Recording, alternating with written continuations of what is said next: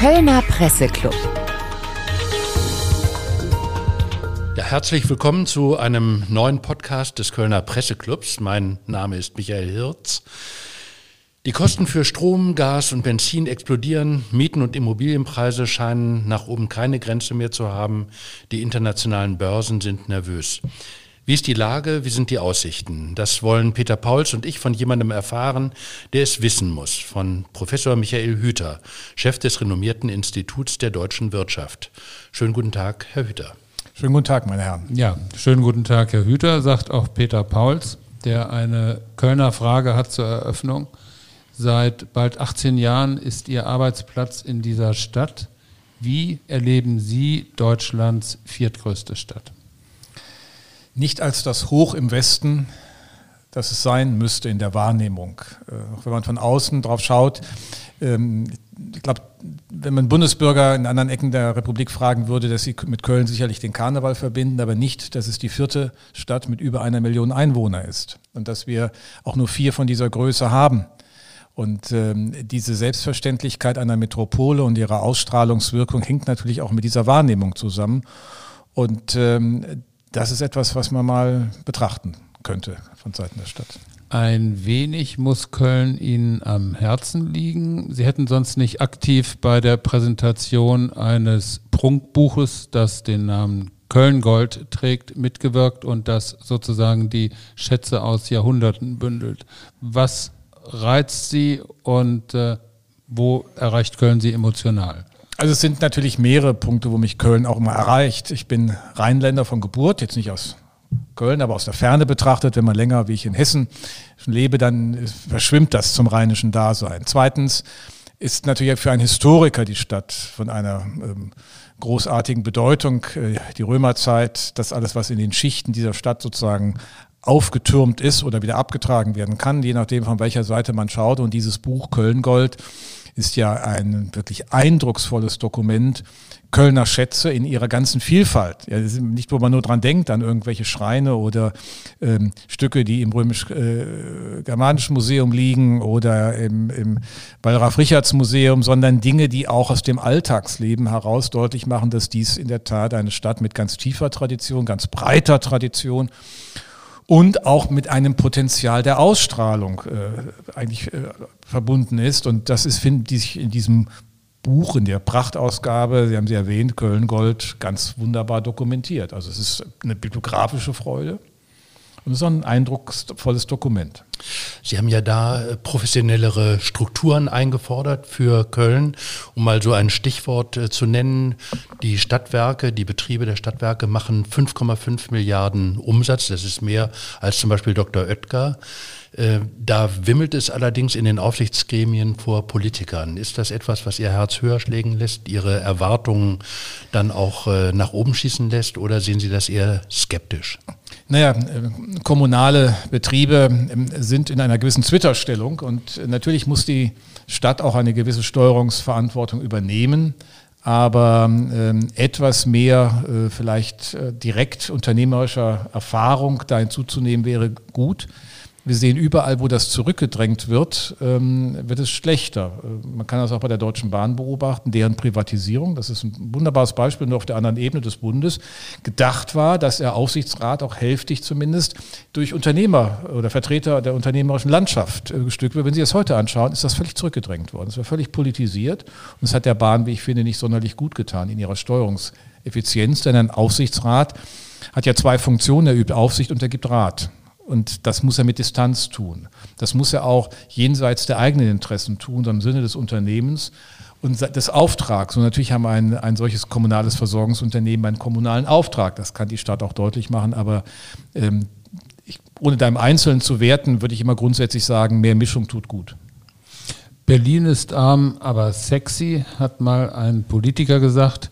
Fällt Ihnen ein kurzer Satz aus dieser Preisklasse zu Köln ein? Die Stadt ist zumindest bei jungen Gutverdienern äußerst beliebt. Ja, sie ist, sie ist hip, wenn man nicht genau hinschaut. Weil ähm, manches auf den ersten Blick durchaus glänzt, auch der, Dom und die Signalwirkung, die davon ausgeht. Ähm, manches muss dann erst betrachtet werden oder erarbeitet werden im zweiten Blick. Ähm, und äh, man fragt so ein bisschen, wo sind die großen Projekte eigentlich dieser Stadt? Nicht? Ähm, das Köln-Gold-Buch verbindet ja auch das Projekt oder sich mit dem Projekt der Via Culturalis, also dieser Linie durchgehend vom Dom über den Rathausplatz weiter bis in den Süden der Innenstadt zu verbinden und daraus ein Projekt zu machen, was glaube ich gar nicht so schwierig wäre. Ganz viele Perlen liegen am Rand. Es ist wie eine, wie wirklich wie eine Schnur, die man da durchziehen kann. Aber auch mal breiter zu denken. Mein Hinweis in der Diskussion damals war auch, wieso ist da eigentlich kein Haus der Universität mitgedacht? Die Universität ist hier am Rande der Innenstadt, aber sie ist in der Stadt nicht präsent. Sie ist aber ein Teil, sie ist eine städtische Gründung. Sie ist ja nicht ein Geschenk eines, eines Landgrafen, wie das sonst wo der Fall war, sondern die Stadt hat sich auf den Weg gemacht, genau wie in Frankfurt auch, und hat eine Universität gegründet für über 100 Jahren. Äh, müsste nicht die Universität ein Haus in dieser, in dieser Region haben, sich präsentieren, auch sich öffnen damit ganz anders zur Bürgerschaft? Und ich habe gesagt, ein anderes Leuchtturmprojekt ähm, wäre mal eine, eine äh, Tieferlegung hier dieser Nord-Süd-Fahrt äh, im nördlichen Bahnhofsbereich, wo ein ganzes Viertel hin zum Eigelstein abgekappt wird vom Rhein. Auch das wäre ein Großprojekt. Und ähm, dann wurde immer geantwortet, ja, aber wir müssen die vielen Graswurzelbewegungen, ja, das ist alles schön, aber eine Metropole, eine Strahlkraft entsteht nicht aus Graswurzelbewegungen, sondern auch aus Leuchtturmprojekten. Ja, man sieht es ja am Rheinauhafen, was ja ein gelungenes Beispiel ist einer, eines völligen Umbaus, auch mit, mit Gebäuden, die interessant sind, mit den Kranhäusern, die ein Signal geben. Ähm, man muss das noch vielleicht anders anbinden an die Stadt, aber solche Großprojekte brauchen wir wieder, sich dahinter zu versammeln. Ja, und äh, das ist so ein bisschen verloren gegangen. Man kann das in, in Nordrhein-Westfalen an vielen anderen Stellen ja auch im positiven Sinne sich anschauen. Die Emscher Renaturierung hat im Ruhrgebiet eine enorme Bindung und Neuorientierung ausgelöst. Das ist lange her, ist viel Geld reingegangen, war auch aus bestimmten Gründen einfach nötig, aber es ist zum Projekt gemacht und eigentlich ist es ein Jahrhundertprojekt. So. Und ähnlich äh, kann man ja auch in Köln nochmal denken und ich finde, diese Via Culturalis müsste einfach mit einer anderen Dynamik auch betrieben werden. Köln äh, lebt ja wie andere Städte auch nicht nur von ihren Großprojekten, äh, sondern äh, sie lebt auch von ihren Einwohnern, von den Menschen, die äh, in den Stadtmauern leben. Andererseits erleben wir im Augenblick eine Entwicklung, dass sich viele ein Leben in der Stadt gar nicht mehr leisten können. Ist das eine unumkehrbare Entwicklung und wie könnte man ihr begegnen? Und wir beobachten das natürlich nicht nur in Köln, wir beobachten das äh, in allen großen Städten und mittlerweile auch in den Mittelstädten, also Städte, die 100.000 Einwohner, 150.000 Einwohner haben, weil Menschen ähm, urbane Lebensweise ähm, nutzen wollen, weil sie da sozusagen im Zusammentreffen auch mit anderen Menschen einfach mehr Möglichkeiten gewinnen, ob das Kultur ist, ob das Gastronomie ist, ob das Feiern ist in anderer Form. Also Städte haben schon eine besondere Bedeutung und sie sind natürlich auch die Bereiche, wo hohe Einkommen verdienen bedient werden. Gleichzeitig auch, auch die, die, die Schere dann weiter auseinander geht als auf dem flachen Land, aber die ähm, Einkommen, die sich aus besonderen Qualifikationen ergeben, ergeben sich ja immer auch aus der Vernetzung der Menschen, weil mehrere Menschen an einem Ort sind. Köln hat da beispielsweise in der Digitalwirtschaft ja enorme Potenziale, in der Medienwirtschaft. Äh, die ist ja die Universität jetzt ins Positive nochmal gewendet, mit einer der größten Universitäten äh, der Bundesrepublik ausgestattet. Also das macht das aus. Insofern wollen die Menschen hierher. Und sie können natürlich mit einer Flächenpolitik, mit einer Bauentwicklungspolitik manches machen. Das wird ja auch hier in Köln gemacht, ob das Konversionen sind von Industriegebieten auf der ähm, rechtsrheinischen Seite, Weiterentwicklung auf der linksrheinischen Seite, aber irgendwann stößt das an Grenzen. Insofern muss man immer den Großraum mitdenken. Und äh, das ist, glaube ich, etwas, was wir stärker tun müssen, die, das Zusammengreifen einer Metropole mit ihrem Umland. Ja, und da entstehen noch ganz andere Möglichkeiten, indem man durch Verkehrsanbindungen ähm, Dinge voran betreibt. Schauen Sie, ich wohne ja nun in Wiesbaden und bin in einer Stunde normalerweise, wenn der Zug nicht äh, andere Fahrpläne hat. Ähm, aber in, hier in, in Köln, das sind 164 Kilometer Distanz. Das ist keine aufwendige Fahrt, man sitzt da gut. Wenn ich Kollegen aus Aachen kommen, äh, sind einfach mühsam und länger unterwegs. Selbst die Fahrt äh, aus Bonn, wenn man nicht gerade in den IC steigt, ist ja nicht vergleichbar attraktiv. Also das Nahverkehrsnetz äh, hier, glaube ich, Rhein-Sieg müsste noch mal ganz anders äh, entwickelt werden. Da gibt es ja diverse Projekte, aber wenn man über Wohnen spricht, muss man auch über Mobilität reden. Das ist einfach so, wie man Räume zusammendenkt. Ähm, dann muss man halt schnelle Anbindungen machen. Und dann muss man auch mal bereit sein, dass Mobilität, wie sie öffentlich angeboten wird, nicht kostendeckend ist. Aber äh, es ist ja äh, trotzdem so, dass äh, nicht nur die Mieten steigen und die Immobilienpreise, auch Mobilität, die Sie gerade ansprechen, äh, ist teurer geworden.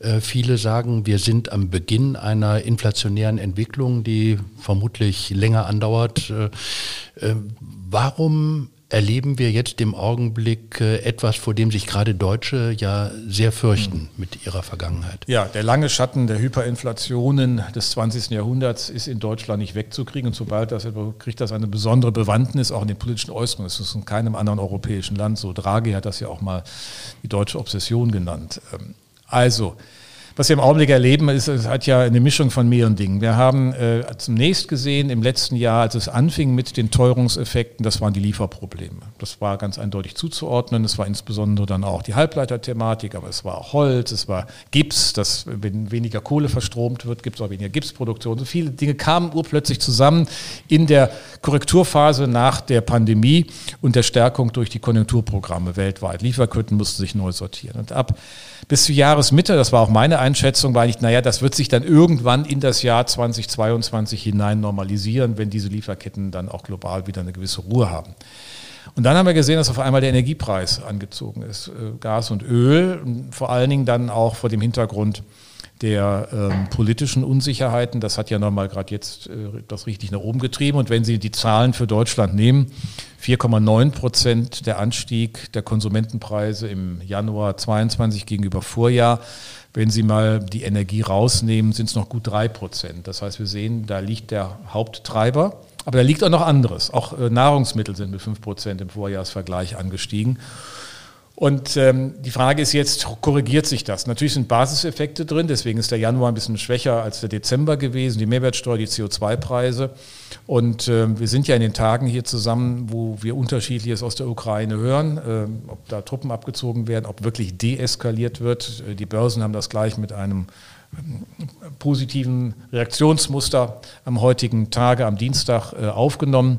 Das kann auch wieder anders ausgehen. Das können wir nicht prognostizieren. Aber was wir doch sehr deutlich sehen, ist, dass wenn wir das mal beiseite legen, natürlich fossile Energie aus sich heraus teurer werden muss, denn wir wollen sie ja beiseite legen. Wir müssen über Preise die Steuerung der Dekarbonisierung auf dem Weg zur Klimaneutralität organisieren. Deswegen ist es nichts anderes als ein Vorgeschmack auf das, was an Anpassungen stattfinden muss. Frage dazu, was haben wir noch zu erwarten von der Energiewende? Sie sagten gerade einen Vorgeschmack. Äh, wird die Energiewende zu einem Inflationstreiber? Für eine bestimmte Zeit ja, weil ähm, bis die Ausreifung der Erneuerbaren, die ja auch sehr stark hängt an dem Ausbau der äh, äh Vernetzungsinfrastruktur, also Südlink beispielsweise, von wo man jetzt projektiert, die längst fertig sein sollte oder demnächst dann die jetzt 2028. Der Chef der Bundesnetzagentur hat gesagt, naja, da würde ein Fragezeichen dran, was könnte auch 2030 werden. Es ist so ähnlich wie mit dem Kölner Opernhaus. Das fragt ja auch keiner mehr wirklich nach, wann das hier fertig wird, weil es auch wahrscheinlich egal geworden ist. Das, man muss ja irgendwo auch mal Geld verbuddeln können.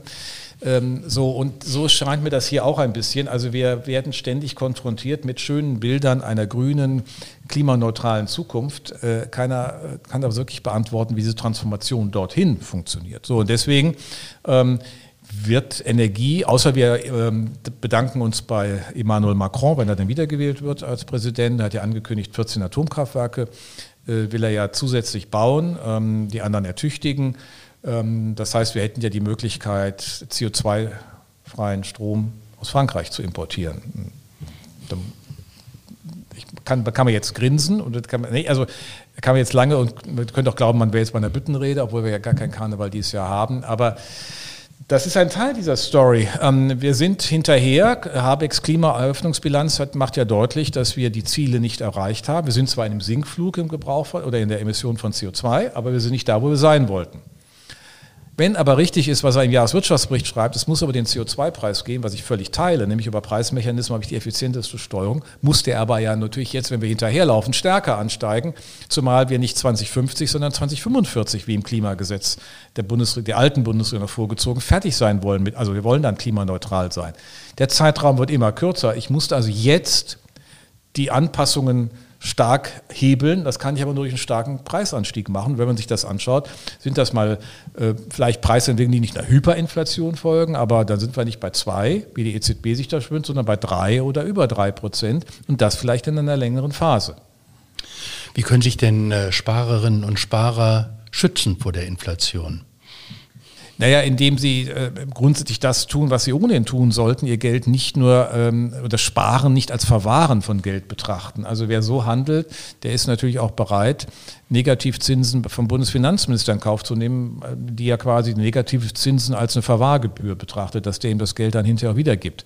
Ähm, dazu gehört ein breites Investitionsportfolio, ein globales Investitionsportfolio, ein diversifiziertes in Branchen und, äh, ähm, und, und, und, und, Projekten. Und äh, das ist das, was über Fonds, über andere Dinge jedem angeboten werden kann, was man durch kontinuierliches Sparen, auch mit kleinen Beiträgen machen kann. Wer also nur glaubt, auf den Spareckzins zu setzen, der muss mit dem leben. Es gibt keinen Anspruch auf eine positive Verzinsung. Es gibt nur Möglichkeiten, anderes zu tun. Und äh, darauf muss man sich einlassen. Die Sorge vor Blasenbildung haben Sie nicht, zum Beispiel an den Börsen, zum Beispiel im Immobilienbereich? Denn das wäre ja. ja. fatal, dann gebe ich mein Geld doch lieber irgendwie dem Finanzminister oder der Bank, die eine Verwahrgebühr nimmt. Ich kriege aber wenigstens ein bisschen was wieder. Das ist immer noch besser, als wenn ich an der Börse vielleicht ja. 40 Prozent verliere und ja, Opfer einer Immobilienblase man wäre. Man muss schon also eine gewisse Resilienz im, im, äh, haben und nicht übernervös werden. Aber schauen Sie mal, wir haben doch alle die Finanzkrisenerfahrung. Was hatten wir dort für Wertkorrekturen? Wie schnell waren die wieder weg? Was hatten wir für Wertkorrekturen im, März 2020 nach dem Lockdown? Die waren aber im Mai schon wieder äh, korrigiert. Das heißt also, ähm, in einem breit aufgestellten Portfolio, äh, wenn alles sinkt, klar, wenn die Balken vom Himmel fallen, dann hilft Ihnen auch kein Regenschirm. Das ist völlig klar. Aber wenn Sie sich breit aufstellen, haben Sie auch ein breites Risikoportfolio, mit dem äh, Sie umgehen können. Und es sind ja nicht mal die Immobilien. Ähm, das können Sie, in, das können Sie in Fonds, breite Fonds gehen oder auch schauen, wie viel Beton im Portfolio drin sein sollte. Natürlich muss man auf Blasenbildung achten. Ich sehe die eher woanders, nämlich die ganzen grünen Investments, weil alles dahin getrieben wird über die sogenannte ESG-Taxonomie, also Environment, äh, ähm, Society und Governance. Ähm, aber wir haben gar nicht so viele Investitionen. Und wenn Sie sich anschauen, dass der MSCI äh, Sustainable Investment wieder heißt, den MSCI World ausperformt, dann ist das für mich erstmal ein Hinweis, äh, dass da möglicherweise Geld hingeht, was noch gar nicht von so vielen realen Investitionen unterlegt ist. Also wir im Augenblick dort eher eine Blasenbildung haben. Die These vieler, die das so, diese Taxonomie so toll finden, es gäbe zu wenig Kapital für grüne, grüne Investitionen, stimmt nicht. Sie meinen, das Kapital fehlt an anderer Stelle dann? Nein, das Kapital ist da. Aber es ist ohnehin ja ein Überschuss an Kapital. Ich meine, die niedrigen Zinsen sind ja nicht das Ergebnis ausschließlich einer Notenbankpolitik, sondern einer alternden Gesellschaft, wo das Sparvolumen so groß ist, weil wir so alt werden im Schnitt, dass wir nicht nach der Verrentung noch zwei Jahre zu erwarten haben, sondern 20 Jahre. So, und damit ergeben sich äh, eine Situation, wie es Karl Christian von Weizsäcker, der ja auch mal an der Kölner Uni war, jetzt in Bonn beschrieben hat, als äh, ein Sparüberhang. Die Zeit des Kapitalmangels ist vorbei. Nur es kann trotzdem Fehlallokationen geben. Wenn ähm, da etwas hingeht, wo noch gar nicht so viel ist, ja, oder äh, Fehlbepreisungen. Aber am Ende muss man sich deshalb immer wieder, kann man nur sich breit aufstellen und dann fährt man eigentlich auch ganz gut damit. Jetzt bringen wir noch einen Player mehr, mehr rein, die EZB. Welche Rolle spielt die EZB in dieser ganzen Konfliktsituation? Ja, erstmal spielt sie keine deutsche Rolle. Man muss immer wieder äh, vielen in Deutschland sagen, sie heißt übrigens Europäische Zentralbank. Und das hat einen guten Grund. Sie ist eine europäische Zentralbank. Sie ist keine deutsche Zentralbank. Also wenn ich die deutsche Debatte gelegentlich beobachte, denke ich, dass sie immer noch vergessen haben, das vergessen haben, glauben, die Bundesbank wäre hier zuständig. Es gibt keine deutsche Geldpolitik. Das heißt erstens, diese europäische Geldpolitik muss sich an dem Durchschnitt Europas orientieren.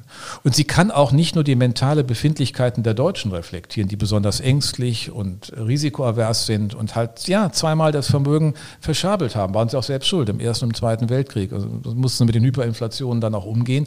Das hat aber nachhaltig bei uns die Mentalität geprägt. Aber das darf ja für die EZB nicht leitend sein, nur im Sinne von ein Drittel, wenn man so will, Anteil der Bundesrepublik Deutschland mit ihrer Wirtschaftskraft. Und die EZB hat, wie ich finde, erstmal über die ganzen 20 Jahre, die sie mit dem Bargeld und seit 99 nach der Fixierung der Wechselkurse zuständig ist, doch erstmal eine ordentliche Inflationsperformance. Sie war erfolgreicher als die Bundesbank, wenn man so will. Jetzt haben wir eine Situation, wo sie aus ihren unkonventionalen Maßnahmen raus muss. Auch das würde ich auch schneller, hätte ich auch schon schneller getan, weil das einfach Handlungsfähigkeit ergibt. Negativzinsen abbaut. Aber ich sehe noch nicht zwingend einen Zinsschritt, denn jeder muss sich klar machen, das, was heute beschlossen wird, wirkt über die ganzen Mechanismen nach vier bis sechs Quartalen. Also würde irgendwann 2023 wirken. Gehen wir davon aus, dass sich die Inflationsgefahren ein bisschen zurückbilden und das, was wir vorhin diskutiert haben, eher mittelfristig, also CO2-Preise und so weiter wirken, muss sie jetzt nicht wirklich unruhig werden. Wir haben ja ähm, vor etlichen Jahren, 2008 äh, mit der Finanzkrise und der Folgezeit, auch erlebt, wie Griechenland, eine eigentlich eher kleine Volkswirtschaft, in Schräglage geraten ist und damit eigentlich fast den Euro gesprengt hat. Äh, wir haben aber dank der Staatsverschuldung natürlich auch Länder, die sehr viel größer sind, Volkswirtschaften, die sehr viel mehr Gewicht haben, wie zum Beispiel Italien. Italien auch in einer schwierigen Situation und vorausgesetzt, tatsächlich, also nicht nur die, die Fed hebt die Zinsen irgendwann an, also dreht an der Zinsschraube, äh, sondern auch die EZB folgt. Was bedeutet denn das für ein Land, ein hochverschuldetes Land wie Italien und was bedeutet das dann für den Euro? Müssen wir uns auf eine neue Euro-Krise vorbereiten, die dann möglicherweise eine andere Sprengkraft hat als die, die wir gerade erst vor zehn Jahren erlebt haben? Nein, wir haben ja mehrere Unterschiede zur Situation vor zehn oder 15 Jahren, als es ähm, in der Finanzkrise losging und dann 2015, vor sieben Jahren eskalierte. Äh, also einmal ist natürlich auch einiges passiert. Im Bankensektor sind die Bilanzen verkürzt worden, sind auch Risikokredite rausgenommen worden. Die Bankbilanzen sind durchweg in einer besseren Situation. Und es zeigt übrigens auch, dass italienische Banken in der Bewertung zum Teil besser dastehen, weil sie da auch vom Geschäftsmodell her zumindest früher gearbeitet haben oder auch äh, sozusagen jedenfalls im relativen Vergleich sich durchaus ganz gut zeigen. Zweitens haben wir andere Mechanismen. Wir haben einen Restrukturierungsfonds, ähm, das heißt ein Resolution Fund, das heißt, wir können auch abwickeln. Auch das, diese Instrumente hatten wir damals nicht. Wir haben äh, natürlich auch eine Begleitung einer anderen Finanzpolitik. Ähm, der Next Generation EU Fund ist zwar eine Antwort auf die äh, Folgen der Pandemie und wie, wie, wie, kommt man wieder raus, aber eines ist ja zukunftsgerichtet. Damit verbinden wir aber die Möglichkeit, Auflagen zu formulieren, weil die Länder das Geld ja nicht bekommen, weil sie Fehler gemacht haben, sondern weil wir alle in der Pandemie waren. Und ähm, wenn sich die Resilienzprogramme und Wiederaufbauprogramme anschauen, sind die in Spanien, Portugal, Italien sehr ordentlich. Und Draghi hat in der Tat die Chance genutzt, äh, das dann auch äh, sozusagen zum Thema zu machen und damit dann auch ähm, nach Brüssel hin ein klares Signal zu senden. Gilt übrigens auch für Griechenland. Auch Griechenland ist in einer anderen Verfassung der Staatlichkeit. Also die Verwaltungsdefizite sind bei weitem nicht mehr so. Also insofern muss man das zum einen sehen. Auf der anderen Seite gilt natürlich, Italien ist groß. Und es würde von der mm, Situation der Banken, wenn es denn richtig dramatisch wäre und die Märkte das so sehen würden, auch anders wirken. Italien hat ja selbst viel mehr Möglichkeiten. Das Problem der Italiener ist, dass nur etwa 65 Prozent der Erwerbspersonen in Arbeit sind. Das waren bei uns im Jahr, 20, äh, im Jahr 2000 auch so viel, aber heute sind es bei uns knapp 80 der 20 bis 64-Jährigen, die in Arbeit sind. Und sie können Staatshaushalt nicht sanieren ohne eine hohe Erwerbsintegration. Das zeigt sich ganz eindeutig. Die Erwerbsquote bei uns ist der, der Hintergrund der Sanierung der letzten zehn Jahre. Wir haben die goldene Jahrzehnt äh, gesehen und es war ein Ausdruck der, der Folge am Arbeitsmarkt, die sich finanzpolitisch, budgetpolitisch gezeigt haben. Nach vorne hin haben wir es nicht mehr. Also insofern sind wir da in einer ganz anderen Situation. Italien könnte aber noch ganz anders in, in den Arbeitsmarkt integrieren. So, da liegen die Unterschiede. Also es ist nicht, kein, es ist nicht ein Nichtrisiko geworden, aber ich denke, es, es ist anders einzuordnen. Und die Diskussion beginnt nicht bei einer Debatte über Fehler, die dort passiert sind, wie sie es vor zehn Jahren oder vor sieben Jahren der Fall war, sondern der Anlass ist jetzt ein Kontext der Pandemie, der Nachpandemiesituation, einer Normalisierung der Notenbankpolitik, die aber nicht die Zinsen sozusagen ins Exorbitante schießen lassen wird und zumal die Verschuldung der Länder langfristig überwiegend ist.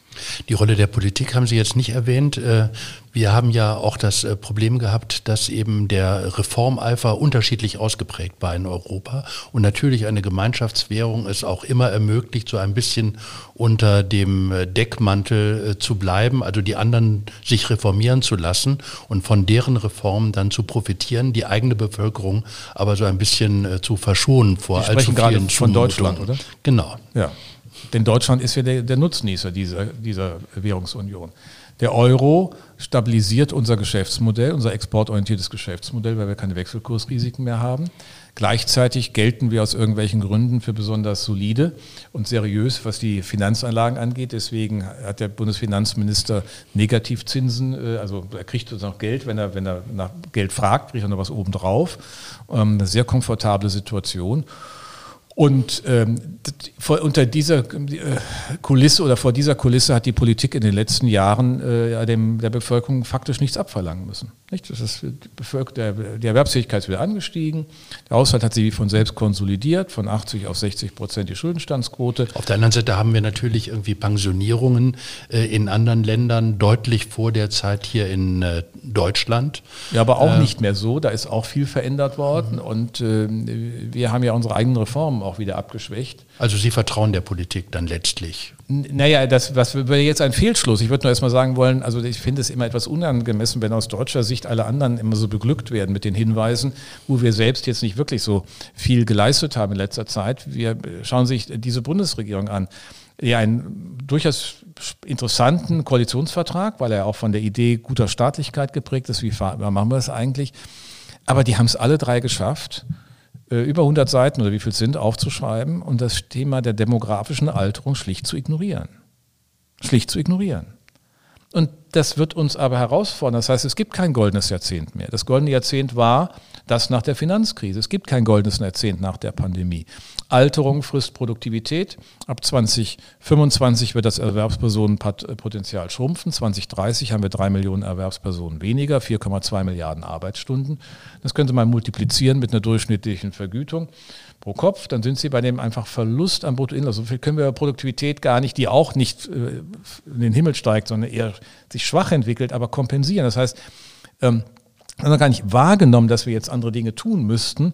Wir wollen Klimaschutz, wir wollen Klimaneutralität erreichen, aber dass wir gleichzeitig, dass wir es nur hinkriegen, wenn wir gleichzeitig die andere Herausforderung demografischer Alterung ernst nehmen, scheint bei dieser Regierung irgendwie sonst wo verschwunden zu sein, in welch, ich weiß nicht in welchen Aktenordnern. Es ist ja irgendwie lustig, wenn Sie sich den Jahreswirtschaftsbericht von Habeck anfinden. Alle ein bisschen links gewirkten Ökonomen sind ja total begeistert, dass er jetzt John GDP, also jenseits des BIPs, nee, auch die anderen Indikatoren. Da gibt es Indikatoren zum, zur Alterung. Die haben aber keine Bewandtnis, die haben aber gar keine Bedeutung in diesem Jahreswirtschaftsbericht. Da mal, ja, wenn das so ist, guck mal, ach, guck mal an. Da schrumpft ja die Erwerbsbevölkerung. Das ist ja ganz erstaunlich. Das wissen die sogar. Es ist ohne Konsequenz. Und das ist der Teil der Politik, der sozusagen wirklich erschütternd ähm, schlecht oder wie soll man sagen, naiv oder, oder einfach ausblenden ist. Noch eine Frage zu einem Zustand, der ungeklärt ist. Der dauernde Ankauf von Staatsanleihen durch die EZB verletzt er eigentlich nicht ein Grundprinzip der EU, dass äh, Mitgliedstaaten nicht für die Schulden anderer einstehen? Es kommt darauf an, es gibt dafür Regeln, ob das in welchem Mehr, äh, Markt, also sie kauft ja nicht direkt von den Staaten, es ist keine wirkliche Monetisierung der Staatsschuld, aber sie interveniert in Märkten, weil die klassische ähm, Handlungsmöglichkeit der Geldpolitik in der Situation, der das, als das 2015 im, im ersten Quartal begann mit den unkonstitutionellen Maßnahmen, nicht mehr wirkte, nämlich durch Zinssenkung. Wenn sie schon bei Null sind, können sie ja durch, also irgendwann sind sie am Ende. Das heißt, eine Maßnahme, die vor allen Dingen im Bankensystem Wirkung entfalten sollte, um die Bankbilanzen zu verbessern, die haben auch gewirkt, denn das Geld ist ja in der messbar, in der monetären Basis, nicht in der Geldnachfrage. Also insofern sind das übliche Instrumente. Es wird gelegentlich vergessen, dass 1975 äh, die Deutsche Bundesbank Ähnliches getan hat. Sie hat Staatsanleihen gekauft. Die waren dann nur mal, dann hießen die, waren das Post und Bahn, dann waren aber 100% Staatsunternehmen. Es war nichts anderes als eine, auch wenn so gleichermaßen ein Eingriff, weil man gesagt hat, wir müssen auch die Funktionsfähigkeit von Märkten in den Blick behalten. Und insofern ist das nicht wirklich ähm, vom Instrument her fragwürdig, eher von der Dimension und von der Dauer. Wie schafft man das denn ab? Das wirkt ja so wie jemand, der an der Nadel hängt. Ja, indem man im Grunde diese ganzen Pakete äh, rücklaufend nicht mehr verlängert, was man ja auch jetzt mit dem letzten auch beschlossen hat, dass man auch nicht nachkauft, dass man auch nicht das Niveau hält und dass man sukzessive rausläuft, weil es diesen Bedarf nicht gibt. Das kann man marktschonend machen und wenn man das kommunikativ einbettet, was ja ein bisschen jetzt auch geschehen ist, die Märkte haben ja schon darauf reagiert, dass Frau Lagarde auch das Inflationsthema anders adressiert, weil sie sagt, wenn es denn zu einer Preislohnpreisspirale kommt, dann werden wir das natürlich auch anders zu bewerten haben. Aber so lange ist es ein Teuerungsphänomen und so lange müssen wir genau gucken. Mhm. Stichwort Teuerung noch mal ganz kurz. Es trifft ja die Geringverdiener und die Bezieher von Transferleistungen ganz besonders hart. Wenn Lebensmittel teurer werden, wenn Sprit teurer wird, wenn Wohnen teurer wird, äh, dann sind die besonders getroffen. Ähm, was halten Sie von dieser Idee, diese Härten durch Verteilungsmaßnahmen abzufedern? Wir werden das dringend tun müssen, weil das sonst Demokratie praktisch nicht funktioniert. Sie können ja nicht eine ganze Bevölkerungsgruppe aus ihrer Lebenssituation mit geringeren Anpassungsmöglichkeiten so belasten. Und äh, wir haben auch die Instrumente dafür. Nicht? Das ist die Grundsicherung, das Wohngeld, kann das mit Mobilitätsgeld ergänzen, weil die Pendlerpauschale vielleicht nicht gerade sozusagen zielführend ist. Denn wir müssen ja eins bedenken. Wir wollen ja nicht den Preiseffekt, den relativen Preiseffekt neutralisieren, sondern den Einkommenseffekt, den dieser Preiseffekt hat. Denn diese Anpassung soll ja stattfinden. Die sollen ja merken, dass das teurer geworden ist, aber insgesamt mehr Handlungsspielraum haben. Das macht man in der Grundsicherung, ja, Wohngeld und anderen Instrumenten. Und man muss es aber auch, und das wird aber immer vergessen, auch dort machen, wo die Einkommensteuer beginnt, wo wir den höchsten Progressionsgrad haben. Deswegen das, das heißt, Stichwort, weil die kalte Progression so genau, greift. und weil die natürlich da besonders ganz mhm. Wir müssen eigentlich zurück zum linear progressiven Tarif. Und deswegen gehört ja zur ähm, Dekarbonisierung nicht nur Investition, sondern auch Kompensation, dass dort, wo Haushalte auf der einen Seite und Unternehmen belastet werden, in die Anpassung ermöglicht wird. Im Augenblick haben wir die Situation, dass der Benzinpreis zum Beispiel in exorbitante Höhen steigt und wir haben definitiv noch nicht diese Ausgleichsmaßnahmen oder auch Rentner werden mit Nachforderungen äh, für Heizung in Höhe von 500, 700, 800, 900 Euro konfrontiert. In Frankreich hat es diese spontane Reaktion durch die Gelbwesten gegeben. Erwarten Sie, dass in Deutschland durch die Schnelle und durch die Macht der Umstände es auch zu solchen Erscheinungen kommt? Ich weiß nicht, ob es solche Erscheinungen sind, aber ich glaube, es ist eher das generelle Phänomen, was der gesamte Strukturwandel, den wir beschleunigen für die Klimaneutralität, auslöst. Er hat Preiseffekte, aber er hat natürlich, schauen Sie hier ins Rheinische Revier, auch einen Bedrohungseffekt für fast 15.000 Arbeitsplätze. Und jetzt soll das ja nicht 2038, sondern schon möglichst 2030 passieren. Das heißt, das alles muss begleitet werden. Und das ist mein Punkt. Sonst werden wir Ähnliches erleben. Gesellschaft erträgt das ja auch nur in Grenzen. Da fragt ja jeder, ja, warum bin ich jetzt hier betroffen? Ist es äh, ja, Entscheidungen, die vor langer Zeit unter ganz anderen Gründen gefällt wurden. Und jetzt ähm, wird das sozusagen weggenommen und die Reaktionen, die dann Gesellschaften haben, in Sachsen kann man das sehr viel deutlicher beobachten, weil dort ist schon mal eine Transformation erlebt worden, die nach der Wiedervereinigung, hat man gesagt, ah, jetzt bis 38, jetzt ist bis 30, machen Sie mal acht Jahre Unterschied. Das ist für ganze Altersgruppen die Sicht, dass sie vorher vor der Rente noch in die Armut möglicherweise fallen, wenn nichts passiert. Und deswegen ist das äh, wichtig, dass wir äh, endlich begreifen, es gehört Investition und Kompensation beides zur Begleitung. Nochmal eine Frage zum Rheinischen Revier. In, also ich habe in Sachsen-Anhalt gearbeitet und dort hat man es äh, hingenommen, dass ganze Generationen im Grunde alimentiert wurden und nicht mehr zurück in die Arbeit fanden. Sehen Sie Tendenzen, diesen Arbeitsplatzabbau qualitativ gut zu kompensieren?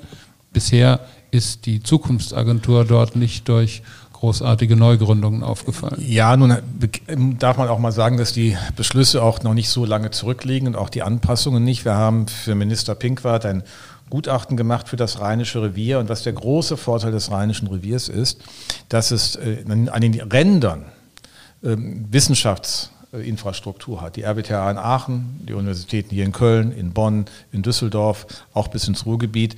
Und daraus etwas zu machen, wissensintensive äh, Wertschöpfung äh, scheint möglich und so dass man dann den Verlust von 14.800 oder fast 15.000 Arbeitsplätzen überkompensieren kann. Man muss aber jetzt Wenn's auch beginnen. gut läuft.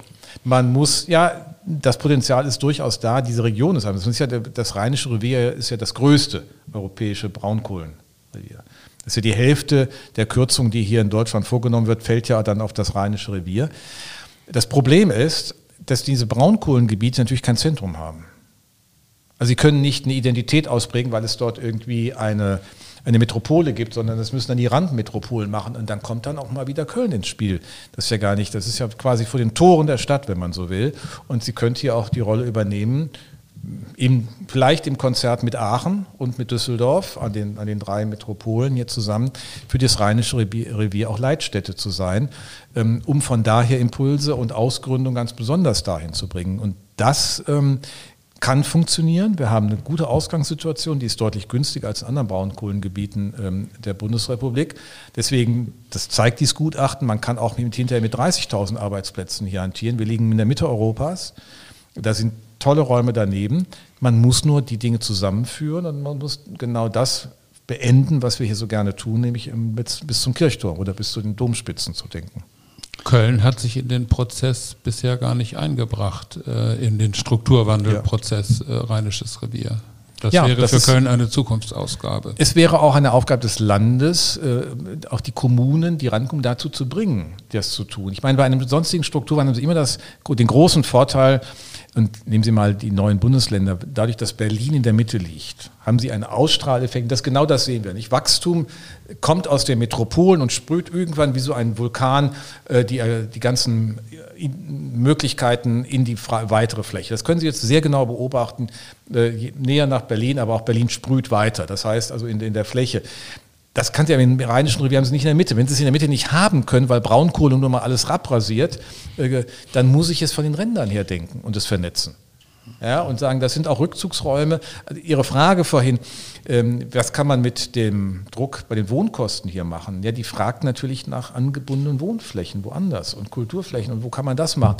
Und das müsste Köln einmal äh, mitbedenken. Ja, also man kann hier auf der einen Seite immer nur sozusagen vor der eigenen Haustür kehren, da wird man auch nicht nur wahrgenommen, aber man kann auch eine Funktion in der Region nochmal äh, sehen. Das ist aber auch eine Aufgabe, die die Landespolitik mit aufrufen muss. Mhm. Sind wir gerade schon beim Arbeitsmarkt? Wir haben ja eine Entwicklung hin zu einem Arbeitsmarkt, der von äh, äh von äh, Nachfragern äh, bestimmt wird. Das heißt, wir haben einen eine geringe Zahl von Fachkräften und eine große Zahl von, äh, von offenen Stellen, also eine große Nachfrage nach Fachkräften. Setzt das jenseits eben von tarifgebundener Arbeit, setzt das nicht auch eine Lohnpreisspirale in Gang? Äh, denn ich muss heute als Unternehmen ja enorm etwas tun, um überhaupt Fachkräfte an mich zu binden ja. oder überhaupt erst mal zu bekommen. Das ist so. Das, äh, wir haben Lohnprämie, wie wir es nennen, Knappheitsprämien im Bereich der Fachkräfte. Und äh, das ist auch nachhaltig auch ein Preisdruck. So wie der CO2-Preis drückt, drückt auch die Lohnprämie, die wir für knappe äh, Kompetenzen haben. Das ist eine Frage unseres Bildungssystems. Wir werden nochmal eine enorme Lücke haben in zehn Jahren, wenn die, die im Schulsystem jetzt drin sind und die Pandemiebelastung erlebt haben, wenn wir einfach auch Kompetenzmängel haben, gehe ich fest von aus, weil wir das nicht wirklich gut kompensieren. Also das bleibt ein Thema. Insofern ist die Kulisse nach vorne durchaus eine ambitionierte. Auch wenn wir von Köln Gold gesprochen haben und goldener Dekade, aber nach vorne hin ist es mit Sicherheit keine goldene. Dann sind wir bei der letzten Frage. Sie haben sie schon fast beantwortet werfen Sie doch für uns einen kurzen Blick in die Glaskugel. Wir haben jetzt vielerlei besprochen, was einem ein bisschen Bauchgrimmen bereiten kann. Wie positiv schauen Sie in die Zukunft? Naja, vielleicht ist es für den gebürtigen Rheinländer dann doch immer noch etwas äh, leichter, etwas optimistischer zu sein, aber ich glaube, es ist schon ambitioniert. Und wenn wir das einfach mal zur Kenntnis nehmen würden, wäre ich auch nicht äh, missgestimmt. Ich hatte aber vorhin deutlich gemacht, was mich wirklich irritiert, ist, dass die demografische Alterung schlicht ignoriert wird. Und ähm, wenn wir das anders anpacken, vor allem wenn wir Dinge auch verbinden, und da liegt nochmal die große Chance, wir haben einfach so unheimlich viel Potenzial. Dieses Land ist ja an sich beliebt. Die Leute wollen ja auch hierher. Es ist ein Kulturraum, es ist ein attraktiver Kulturraum. Und äh, daraus in dem Gemeinsamen dann Perspektiven abzuleiten, das wäre die, die hoffnungsvolle Variante des Ganzen. Ähm, warum soll es nicht passieren? Ne? Herr Professor Hüter, wir danken Ihnen für diesen Podcast. Danke Ihnen.